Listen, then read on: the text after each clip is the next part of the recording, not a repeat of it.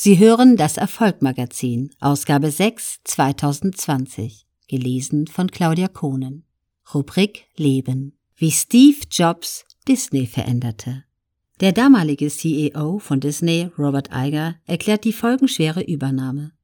Es war eine der größten Übernahmen der Disney-Geschichte. CEO Robert Iger wollte das Trickfilmstudio Pixar kaufen, das Steve Jobs Jahre zuvor gegründet hatte. Es galt zur damaligen Zeit als modernstes und erfolgreichstes Studio. Minuten vor der Bekanntgabe des Deals offenbarte Steve Jobs dem künftigen Besitzer jedoch eine schlimme Nachricht. In den eigenen Worten von Robert Iger, ich betrat den Sitzungssaal mit einer Mission. Bevor ich eintrat, hielt ich sogar noch einmal kurz inne, um einen Blick auf Theodore Roosevelts Ansprache der Mann in der Arena zu werfen, die mir seit langem als Inspiration diente. Hier ein kurzer Auszug aus der Ansprache. Es ist nicht der Kritiker, der zählt, nicht der Mann, der darauf deutet, wie der Starke stolpert oder wo derjenige, der Taten vollbringt, es hätte besser machen können. Die Anerkennung gebührt dem Mann, der gerade in der Arena steht und dessen Gesicht von Staub, Schweiß und Blut verschmiert ist. Auszug Ende. Mein Gesicht war zwar nicht von Staub, Schweiß und Blut verschmiert, und der Sitzungssaal war nicht die schlimmste aller Arenen, aber ich musste jetzt dort hineingehen und für etwas kämpfen, von dem ich wusste, dass es ein Risiko darstellte. Wenn sie Ja sagten und es sich als gute Entscheidung erwies, würde ich der Held sein, der die Geschicke des Unternehmens zum Guten gewendet hätte. Wenn sie Ja sagten und das Ganze am Ende scheiterte, würde ich meinen Job an den Nagel hängen müssen. Ich sprach mit so viel Wurf, wie ich nur aufbringen konnte. Die Zukunft des Unternehmens liegt hier, genau hier, sagte ich. Sie liegt in Ihren Händen.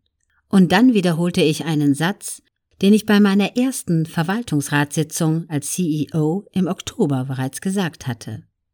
Der Zustand von Disney-Animation bestimmt den Zustand des gesamten Unternehmens.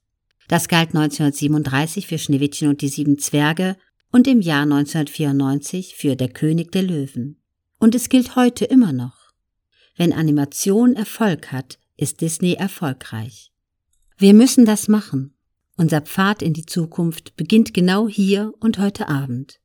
Als ich fertig war, begann George mit der Abstimmung und bat jedes Verwaltungsratsmitglied in alphabetischer Reihenfolge, seine Entscheidung laut kundzutun. Zudem bot er jedem Einzelnen die Möglichkeit an, sich kurz zu äußern. Es wurde ganz still im Saal. Ich erinnere mich, dass sich meine Blicke kurz mit Tom Staggs und Alan Braverman trafen. Sie waren sich sicher, dass die Abstimmung zu unseren Gunsten ausgehen würde. Ich war mir da nicht so sicher. Nach allem, was der Verwaltungsrat in den vergangenen Jahren erlebt hatte, schien es durchaus möglich, dass sich eine Risikoaversion durchsetzen würde. Die ersten vier Mitglieder stimmten mit Ja, das fünfte Mitglied auch. Allerdings mit der Ergänzung, er würde der Übernahmen nur aus Gründen meiner Unterstützung zustimmen. Von den übrigen fünf Mitgliedern stimmten zwei dagegen, so dass am Ende neun Stimmen für die Akquisition und zwei dagegen waren. Der Deal war beschlossene Sache.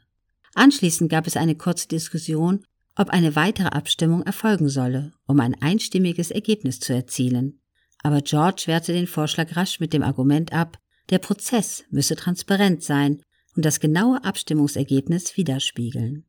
Irgendjemand sorgte sich, wie die Öffentlichkeit über die Entscheidung denken würde, die nicht einstimmig getroffen wurde, aber ich sagte, das sei mir egal. Alles, was die Öffentlichkeit wissen musste, war, dass der Verwaltungsrat die Akquisition abgesegnet hatte.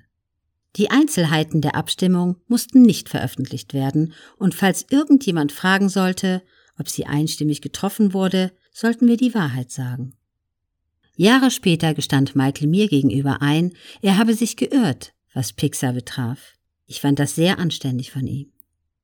Am Tag der Ankündigung der Akquisition reisten Alan Braverman, Tom Staggs, Zenya Mucher und ich zu Pixar nach Emeryville. Steve, John und Ed waren da und der Plan lautete, die Ankündigung gleich nach Börsenschluss um 13 Uhr Pacific Standard Time zu veröffentlichen, um anschließend eine Pressekonferenz und eine Betriebsversammlung mit den Mitarbeitern von Pixar abzuhalten. Kurz nach Mittag kam Steve auf mich zu und nahm mich beiseite. Lassen Sie uns einen Spaziergang machen, sagte er.